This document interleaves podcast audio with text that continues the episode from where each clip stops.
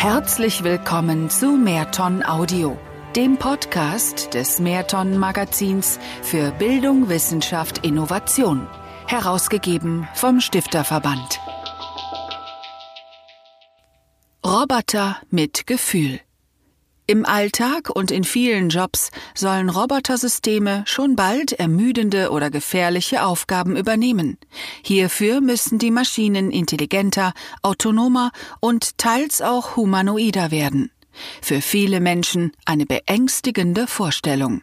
Von Corinna Niebuhr wie zwei dressierte Schlangen weichen die auf einem Kasten festgeschraubten Roboterarme den Händen des Mannes aus. Nicht nur ihre Greifzangen halten einen Sicherheitsabstand zum Menschen. Der gesamte in sich sehr bewegliche maschinelle Arm ist dazu in der Lage. Die Gelenke des Robotersystems sind rund, Ecken und Kanten fehlen. Diese Maschine bewegt ihre Montagearme erstaunlich fließend, fast elegant. Das System reagiert auch auf Gesten. Als der Mann seinen Arm senkrecht in die Höhe hebt, erkennt der Roboter den Befehl und erstarrt zu Stein. Bislang sind Maschinen nicht schlau genug, um direkt neben dem Menschen zu montieren, zu schweißen und zu lackieren. Robotersysteme arbeiten weitestgehend noch hinter Schutzgittern, damit sie Arbeiter nicht verletzen. Anders das oben beschriebene Robotersystem IMRK. Es demonstriert eindrücklich, wie eine intelligente Mensch-Roboter-Kollaboration im Zeitalter von Industrie 4.0 wohl aussehen wird. Schutzgitter sind dann überflüssig. Und die Roboter werden, wie es Wolfgang Walster, Informatikprofessor und CEO des Deutschen Forschungszentrums für künstliche Intelligenz DFKI gerne formuliert, aus ihren Käfigen befreit. IMRK ist ein gemeinsamer Innovationsvorstoß des Robotics Innovation Centers RIC, der DFKI GmbH und des Smart Production Labs der Volkswagen AG. Das Projekt erforscht eine kollisionsfreie Dual-Arm-Manipulation in einem geteilten Mensch-Roboter-Arbeitsraum. Es geht um die Entwicklung der hierfür notwendigen Hard- und Software zugleich aber um eine Zeitenwende. Intelligente, autonome Maschinen sind in der Gesellschaft umstritten. Zitat die meisten Menschen rufen ja nicht gerade Juhu, wenn über Automatisierung Industrie 4.0 oder den Pflegeroboter, der der Oma die Hand tätscheln soll, geredet wird. Es gibt Skepsis, es gibt Ängste, vor allem auch vor dem Ersetztwerden erklärt Martina Mara, Roboterpsychologin am Ars Electronica Future Lab in Linz. Die wichtigsten Fragen seien daher, wie kann man Roboter gestalten und einsetzen, ohne dass sich Menschen durch die Technologie dominiert fühlen oder sie als Bedrohung erleben? Damit beschäftigte sich auch das vom Stifterverband mit initiierte Hightech-Forum, das die Bundesregierung von 2015 bis zum Ende der aktuellen Legislaturperiode 2017 in Innovationsfragen berät. Ein von Akatech, Deutsche Akademie der Technikwissenschaften koordiniertes Fachforum des Hightech-Forums erarbeitete speziell Handlungsempfehlungen zum Thema autonome Systeme und zog folgendes Fazit.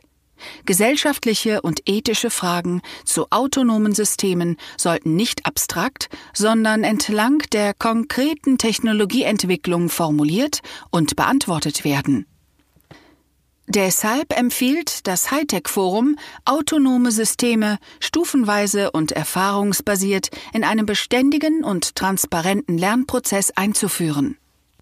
Dabei seien einige Grundregeln einzuhalten, die Entscheidungshoheit müsse immer bei den Menschen bleiben.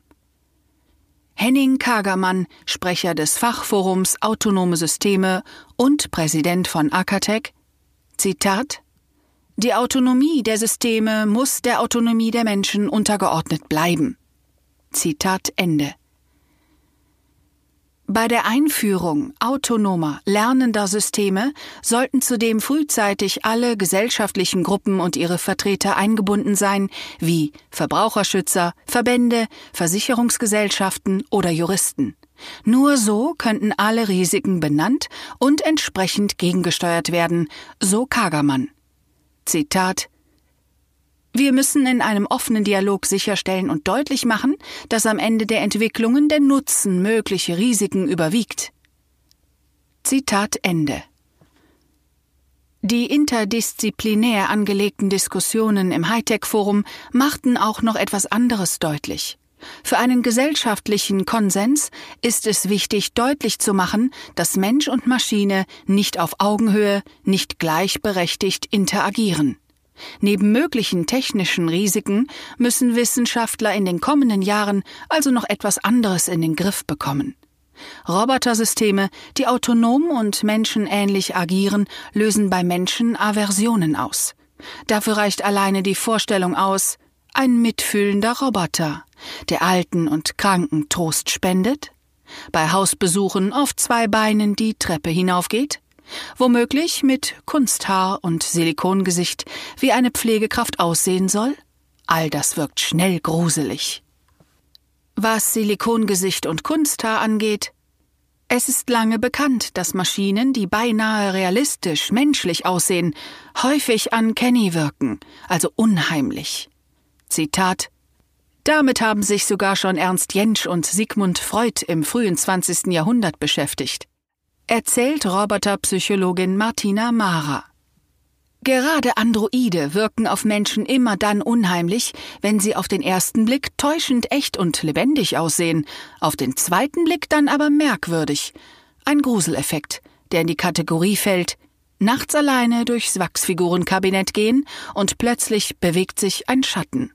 Wenn der Mensch etwas nicht klar einordnen kann in Mensch oder Nichtmensch, löst das warnende Gefühle, Ablehnung und selbst Ekel aus. Der Gedanke an Tote oder Zombies liegt nahe.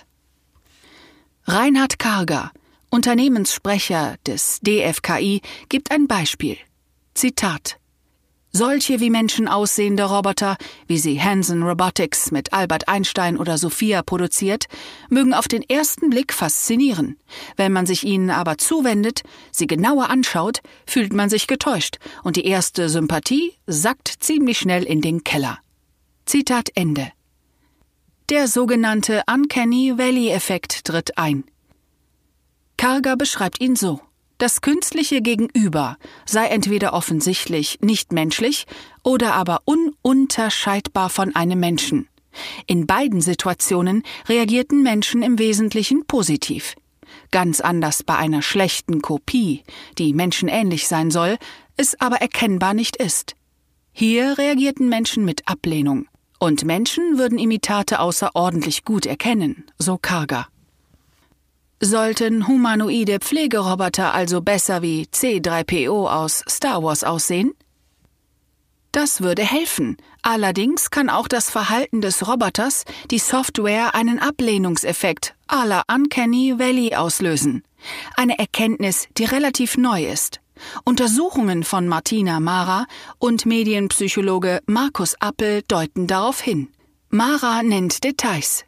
Zitat Maschinen, die autonom Entscheidungen treffen und noch stärker solche, die offenbar so etwas wie menschliche Persönlichkeit besitzen, unabhängig von ihrem Äußeren, werden ebenfalls als gruselig wahrgenommen. Zitat Ende. Und das werde Gesellschaft und Wissenschaft sicher noch länger beschäftigen. Was die Zitat Ende. Selbst da, wo ein Gefühl voller Umgang und Empathie nötig sind, wie beispielsweise in der Pflege, würden sich mitfühlende Maschinen, wenn es sie schon gäbe, auf sehr dünnem Eis bewegen.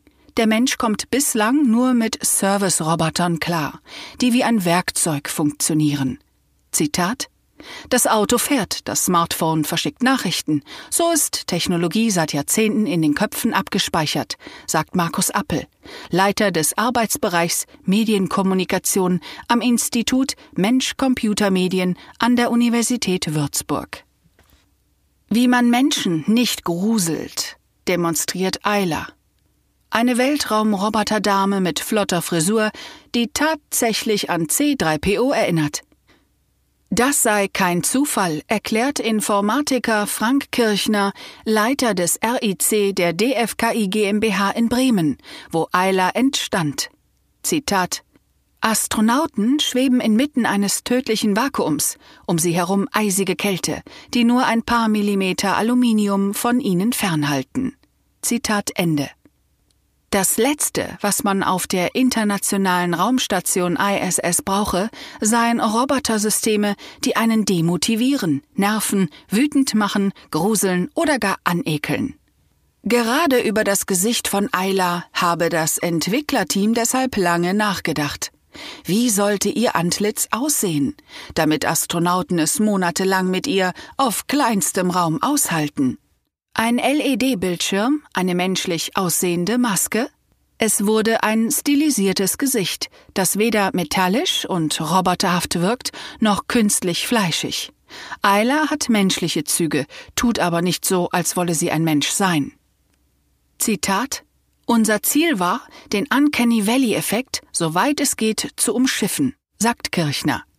Hunderte Menschen sahen die zierliche Eiler schon in Aktion auf Messen oder bei Besuchertagen im Bremer Institut, wie sie mit ihren feinmotorigen Fingern Dinge fasst, Hebel umlegt, Schalter drückt und auf ihrer sechsrädrigen Plattform über den Boden rollt. Kirchner ist froh.